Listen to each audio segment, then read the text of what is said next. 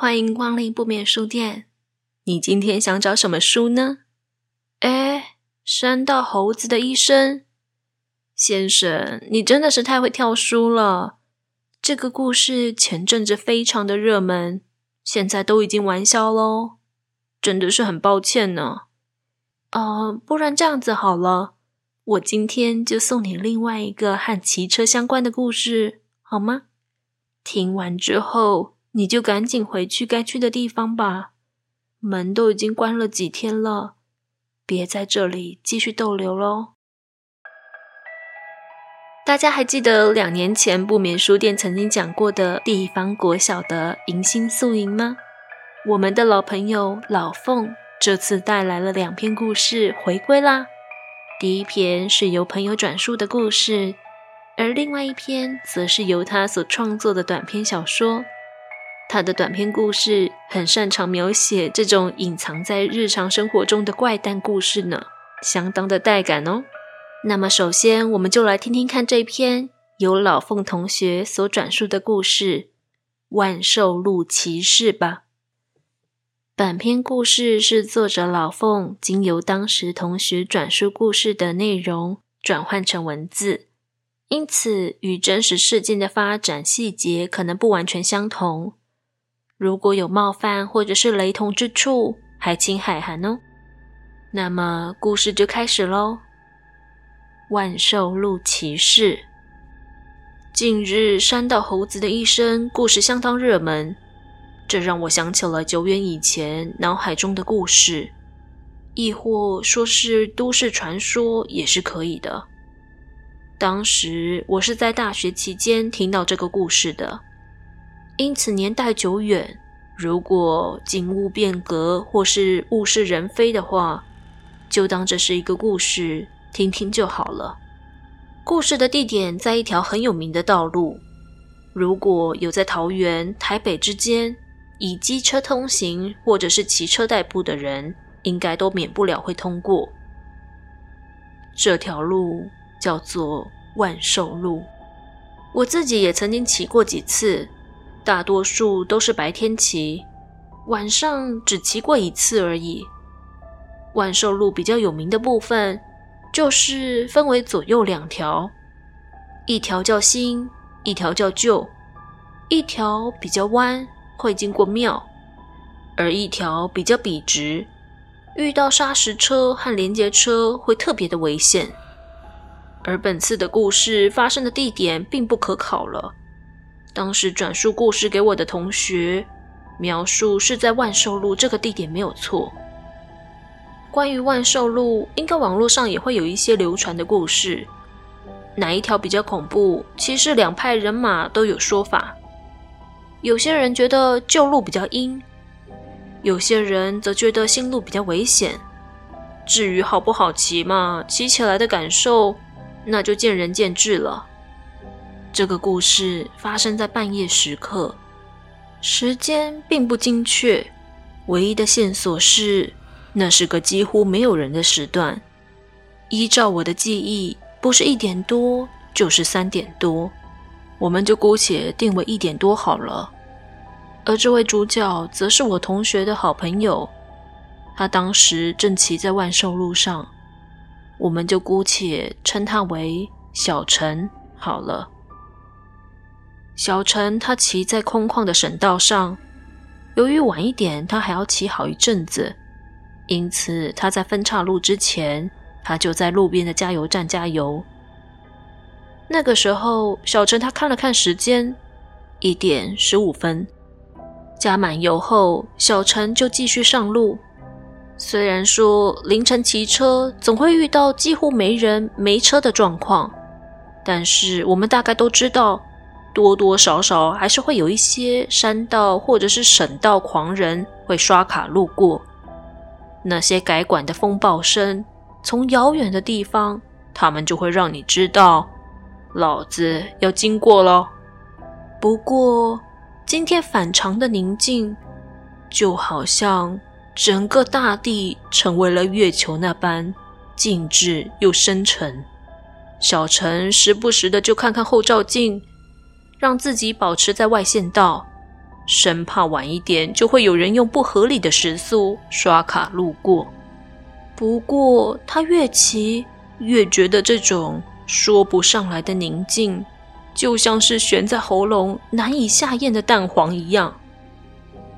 哎，都没有人吗？小陈开始觉得自己是不是骑错路，但万寿路这条路他很熟悉，就是两条大路。中间没有任何的小路，他有可能不小心骑到一条自己都不清楚的小路吗？不，他仍然在大路上移动着，以时速不慢的速度，疑窦与不安慢慢的在胃中发酵，这种感觉相当的诡异。接着，远方出现了亮光，哈，终于不是永远单调的公路姿态了。小陈快到接近亮光处的时候，他仔细地看着亮光，不看还好，看了他整个脊背发凉。那是加油站。他试着在加油站外停下来观察，他没有印象刚刚加油站的员工有谁，他记不住。小陈这个时候拿起了手机，看看时间。结果他差点把手机砸到地上。他的双手焦急着握着那只古老的手机，上面的时间还是停留在一点十五分。他的油箱还是满的，他不确定公里数有没有增加。从看到时间的那一刻起，他大概知道发生了什么事情。他开始在内心里面骂脏话。搬出了所有可以立刻超自然现象的咒语，可是时间并没有站在他身边。他深呼一口气，只能继续骑车前进，继续上路，沿着万寿路前进。风景依旧，灯光依旧，公路依旧，而鸟无人烟。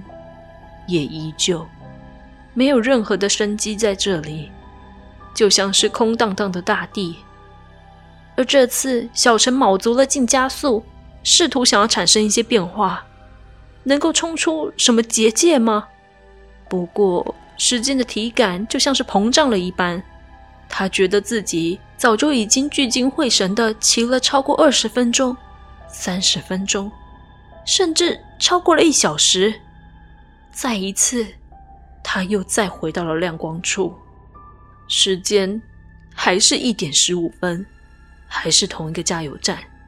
他全身都是汗，他再试着骑了一次，一样花了许多时间，最终还是回到了亮光处。他到底骑了多久？两个小时？三个小时？还是早就已经超过了？小陈觉得自己相当的口渴，他想试着与加油站的员工谈话，但是他靠近加油站时，却完全找不到任何人，就像是来到了电影场景一样，被清空了的街道。他自然没有办法待在原地，只能够继续前进。这次上路，他的精神已经有些恍惚了，不过。事情似乎变得有所不同。远方传来了熟悉的声音，那是报管的声音。他第一次觉得这个声音听起来有安心的感觉。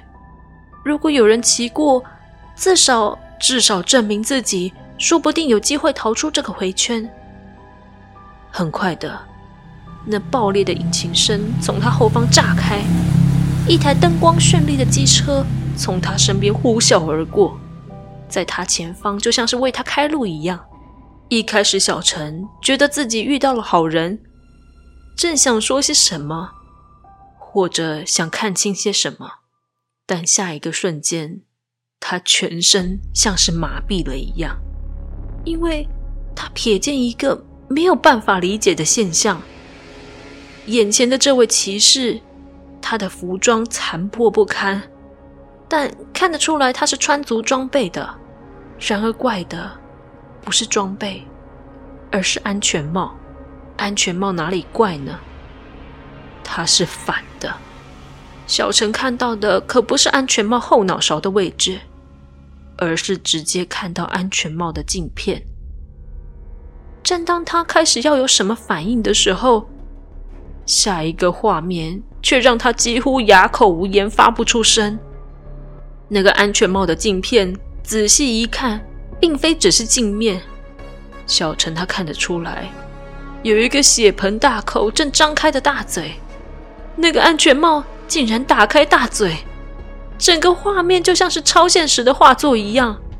裂开的大嘴有着许多带刺的尖牙，并且带着微笑，对着小陈微笑。他几乎无法换气呼吸。接着，这名骑士在小陈还没有办法有任何反应之前，就瞬间消失在眼前，以一百多公里的时速，成为了一个小光点的车尾灯。这、这、这到底是怎么回事？他妈的，这、这到底是怎么回事啊？这几乎已经无法用科学说明。明明是正常骑车的人，为什么安全帽会反着戴？甚至嘴巴也在后方。小陈只知道自己碰到了不该碰的。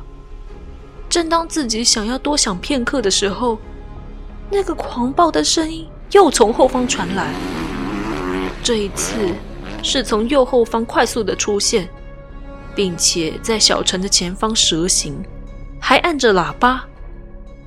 唯一没变的是反着戴的安全帽跟尖刺大嘴，还大笑着呢。小陈就只能用荒唐来克服自己的恐惧，这真的太过荒唐了。就算是遇到了什么东西，眼前的这种状况只能用荒唐来理解。再一次。那个骑士又消失在黑暗之中，但这也不是最后一次。骑士再次从左方出现，用超低的压车姿势、华丽的蛇形姿态出现。这一次，他在小陈的前方跳勾链，几乎就是九十度一般。那张血盆大口几乎就在地面几公分不远的距离，并且他摇摆着车身。为什么用这种奇怪的姿势，他还能骑这么快呢？为了要甩开这个骑士，小陈他几乎骑到了自己的极限。骑士再次消失，出现，消失，出现，消失。这中间都是些离谱的特技，甚至还有一次是从地面中崛起。小陈都觉得自己是不是嗑了什么药？这一切都像是幻觉一样。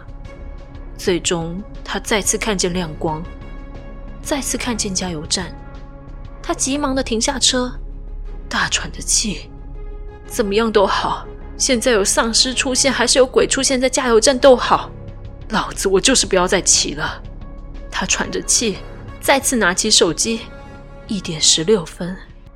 妈的，妈的，终于过了一分钟，再也不是一点十五分了。而这一次。他终于看见了加油站的店员。由于自己的脸色可能太过苍白，一名加油站的店员还有向他搭话，问他还好吗？他反问：“刚刚有没有发生什么事情？”其中一名店员说：“啊，我刚刚有帮你加油，诶，你怎么又回来了？在找东西吗？”而这时，小陈他终于听见省道有机车、汽车路过加油站的声音。在跟加油站店员结束谈话的过程后，他再一次确认时间有没有向前移动。有，时间不再是一点十五分或者十六分。这一次，他继续往万寿路骑，而他终于不再是一个人了。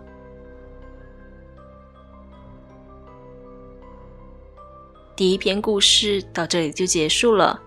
你也曾经在晚上的时候骑过万寿路吗？是不是也有遇过什么无法解释的情况呢？欢迎到 IG 或者是脸书留言给阿娇哦。那么在开始下一篇故事之前，先让我感谢一下这一期的贵人们。第一位是 Look，感恩阿娇，赞叹阿娇回来啦，照顾小怪兽辛苦了。当知道 Podcast 可以听鬼故事，就选到了不眠书店开始听。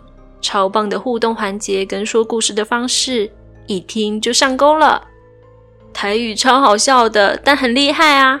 阿娇加油！谢谢 Look，你是第九百九十九个说我的台语超好笑的人哦。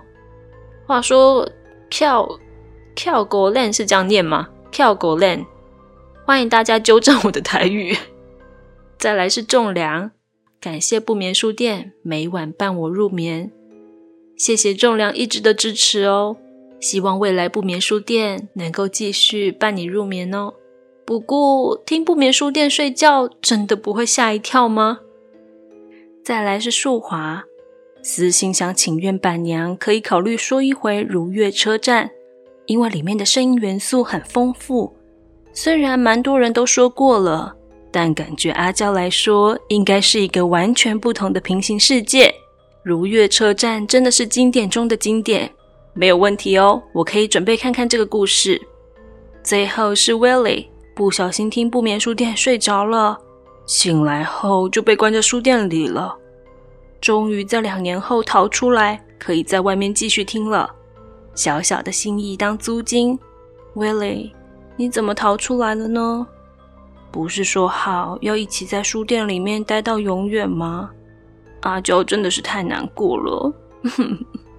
那么接下来是我们上周所举办的 MixerBox Chat AI 两句话恐怖故事小活动。阿娇选出了三个听众的留言。首先是 E 与 AI 合作的故事。在办公室里，我和阿娇独自加班的深夜，当我绕到阿娇的办公桌，我看到她的电脑荧幕反射出她的脸，只见她空洞的眼窝盯着我。他真实的身影，却已经不在座位上了。我只能说，这个故事简直是社畜阿娇的日常。我还记得，我某份工作真的是三百六十五天，有三百六十六天都在加班，连睡梦中都会梦到工作的那种，真的是超级可怕的。那么，再来是 HCL 的作品。疫情封城的最后期间，我阿姨跟我们一起住。物资都没了，还要听他唠叨。算了，至少他的肉很好吃。呃，这一定是指阿姨煮的肉，对吧？对吧？那么最后一个故事是邮件帮的故事。在昏暗的地下停车场里，我听到远处传来一阵熟悉的笑声。当我看向那个方向，我的车。突然，自己亮了车灯，里面竟然坐着我自己，对着我笑。这个故事真的蛮毛的，虽然只有两句话，但是感觉很有画面感。其实阿娇非常讨厌地下室哦，那种凝滞的空气和昏暗的灯光，感觉超级不舒服的。不知道有没有人知道，基隆有个超级高楼，它有个我印象很深刻的地下停车场。有一次假日，我到基隆去玩的时候，我们想要停在那个停车场，结果一路向下转圈到 B7 才有停车位。我才知道，原来地下室可以挖得这么的深，而且都挖到这么深了，居然还是机械停车位。而且那边的空气跟氛围感，真的是让我一刻都不想要待。怎么说呢？就是有一种在这里发生了什么事情都不奇怪的感觉。其实这次活动还有好几个令人印象深刻的遗珠之憾，像是在公园里面拿到自己的失踪海报，美术馆里面会动的画像，还有考试题目就是自己的死亡预言等等，真的很有趣。欢迎大家到 MixerBox 的留言区观赏哦。那么以上三位得奖的听众，记得到 IG 私讯阿娇哦。那么。下一个故事要开始喽。第二篇的故事是堵塞，作者老凤在方格子有自己的专栏。今天的第二篇故事是他的短篇创作，他的作品风格多以惊悚、恐怖、悬疑、推理，包裹着剖析内心世界的核心。如果你对这样的故事有兴趣的话，欢迎点击资讯栏的链接哦。那就让我们来听听看这一篇堵塞。又一次，随着莲蓬头向下喷洒的水渐渐在我脚下形成湖面，这已经是这个月的第三次了。这样频繁的节奏，不像是单纯的头发及皂垢堆积造成的堵塞。虽然我可以骑摩托车到附近的商店购买通水管剂，但显然这样不是解决问题的方法啊。我鼓起勇气向邻近的房客请意，结果这并非只是我的困扰而已。我赶紧向房东发讯息，是时候该请个水电师傅来我们租屋处看看吧。现阶段也只能用通水管剂来稍微改善积水的状况。在处理完之后，我很快的就倒头就睡，毕竟明天还有满满的课要上呢。隔天，我在微积分的课堂中收到了房东的简讯。乍看之下，真的是有点莫名其妙哎。房东说，师傅居然说管线都没有问题，我再处理看看。明明一个月都要买三四次的水管通剂来处理这个问题，显然应该就是管线的问题啊！真的是运气很差哎。租个房子还可以遇到这种奇怪现象，虽然这种事情并不是什么大事啦，但是只要想到回家想要洗个舒服的热水澡都要变成在湖里面游泳，我就觉得我干嘛多花这几千块钱进行绿化湖泊的研究啊？早知道这个学期我就申请宿舍了。哎，你的脸怎么那么臭啊？好朋友小婉拍着我的肩。哈，嗯，没事啦。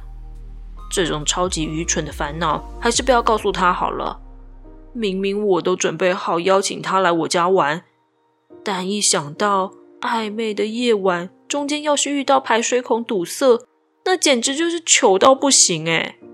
我竟然因为这种愚蠢的排水孔堵塞，就要放弃友达以上的告白机会了吗？天哪！对了，你家不是刚搬好吗？什么时候去晃晃啊？小婉好奇地说，这让我突然有点脸红。虽然我们是那种哥们挂的相处模式，但似乎两人之间都对彼此有一种特殊默契的好感。那一种距离非常微妙，仿佛过近过远都过犹不及。哦，我刚处理完了，有一点乱啊。那有什么关系？反正现在也很无聊啊。他边走边低头看着校园里的草地。我发现我们好像快要进入一种尴尬的节奏。哦，好啊，如果你不嫌弃的话，当然好啊。但另外有一件事情，我想跟你说。我将这个愚蠢的排水孔阻塞情况告诉小婉了。从 LH 馆走到我家的距离，大致就可以巨细靡遗地将整件事情说给他听。哎，我觉得这件事情好像不太对劲哎。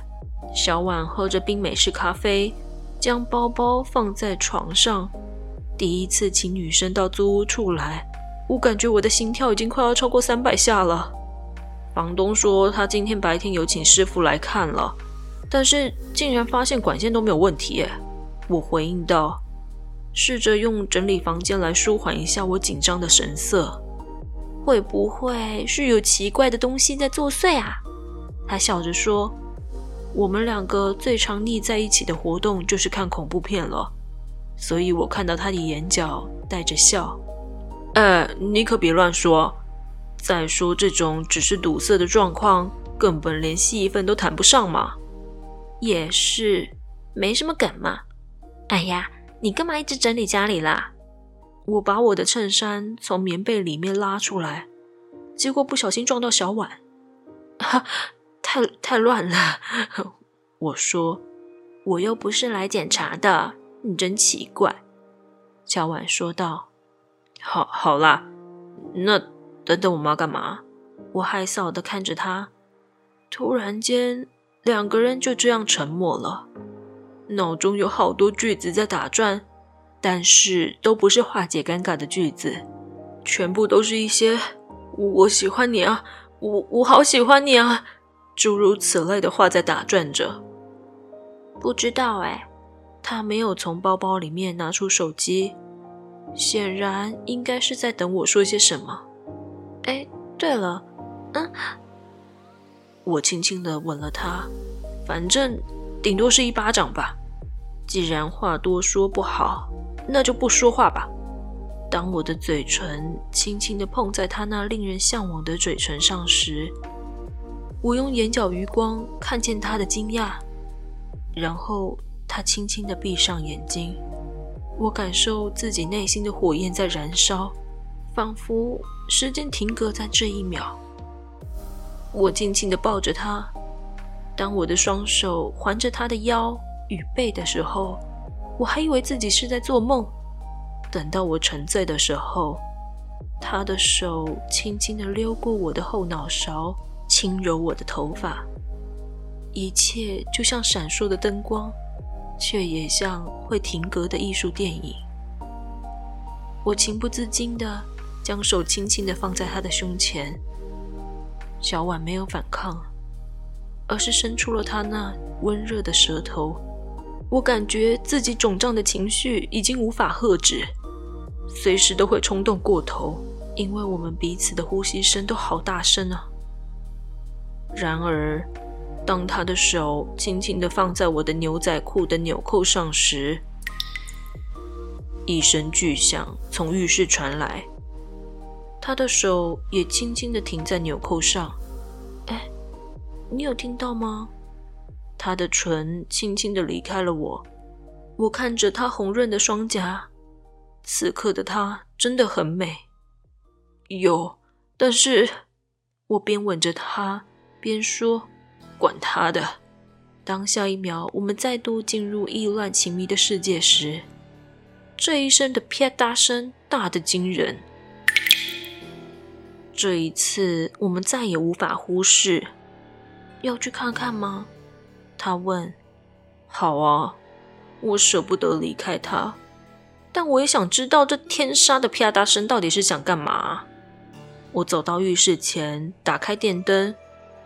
也许是还在亢奋的情绪里面。当我一开始看到那个东西的时候，似乎都还没有什么异样的感觉。那个，那个是血吗？小婉跟在我的身边。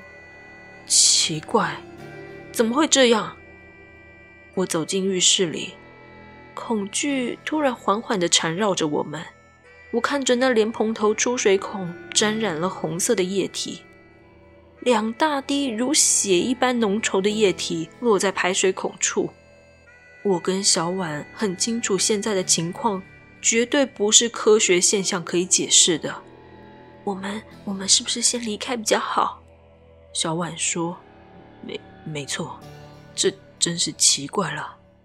遇到这种事情还是先闪为妙吧。”当我转身要走出浴室的时候，我又听到了那声巨响。那种声音，仔细一听，根本就不像是水从莲蓬头滴在地上的声音，有点浑浊、沉沉的感觉。当我正要关门的时候，突然发现全身像是被麻痹包围一样。这种感觉过去只发生在我手术的时候。可恶，为什么？但是我却只能站在原地，连一步都踏不出去。那声巨响几乎在我后方三十公分响起，我仿佛置身异世界一样，什么都做不了。小婉的哭声和眼泪像是衬托此刻的宁静一样。突然，下一幕的画面使我几乎停止呼吸。由于我的全身是被定住的，眼睛的视角范围就只能往下看见地板，有一颗头背对着我。缓缓的从我两脚后方中间出现。当他的身体缓缓爬到适合转头的范围时，他用他那扭曲的双手压着地板，让那张满脸被血捆绑的脸对着我。他的嘴巴好像想说些什么。妈的！他用一种浑浊的声音说话：“不要在我头上洗澡。”所所以，他的头一直挡在排水孔上吗？此时，此时他咳嗽了。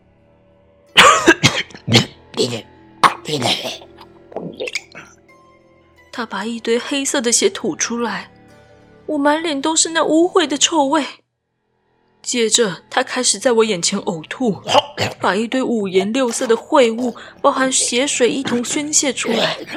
整间浴室都变成了色彩浑浊的湖泊。他的身体沉在他吐出来的湖泊当中。这到底是什么异世界？我到底是在做梦还是……当我濒临崩溃边缘的时候，我的双眼突然睁开。我坐在床边，小婉在一边划手机。没有奇怪的吐血男人，没有秽物湖泊，一切就像是做梦一样。你，你没事吧？小婉担心的看着我，我满身都是冷汗。天哪！我刚刚好像做了个梦，什么梦？这太难描述了，我不知道要怎么描述我刚刚看到的情景。你还好吗？还好，对不起，我我脸色很差吧？我赶紧喝了一口水。对了，小婉她突然对我抛了个媚眼，但此时我已经失去了那一种情调的引诱。什么？我愣愣的问：“不要在我头上洗澡。”他的眼睛像是充满着温柔，又夹带着一种命令。接着，我的双肩沉重的崩塌，像是失去了求生意志一样。在夜里，我哭着向他保证，我再也不用通水管剂了，因为。他正如法炮制的凌虐我，碱性物质在我口中像是炸药，像是苦涩的泥巴水，伴随我每日每夜。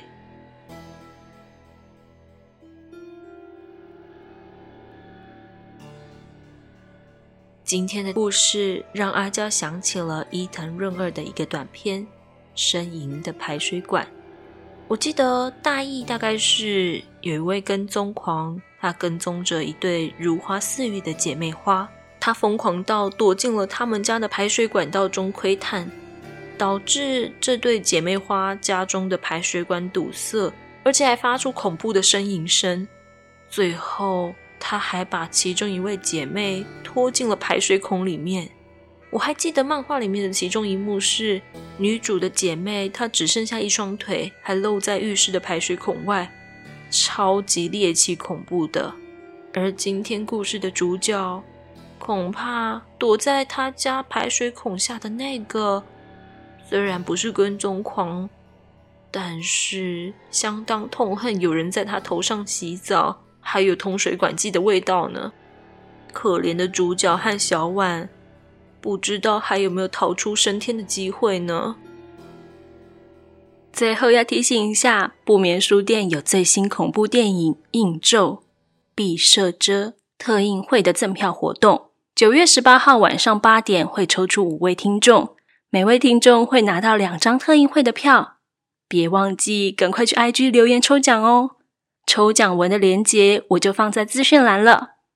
那么今天的故事就到这里。我们下周同一时间不眠书店见喽，拜拜。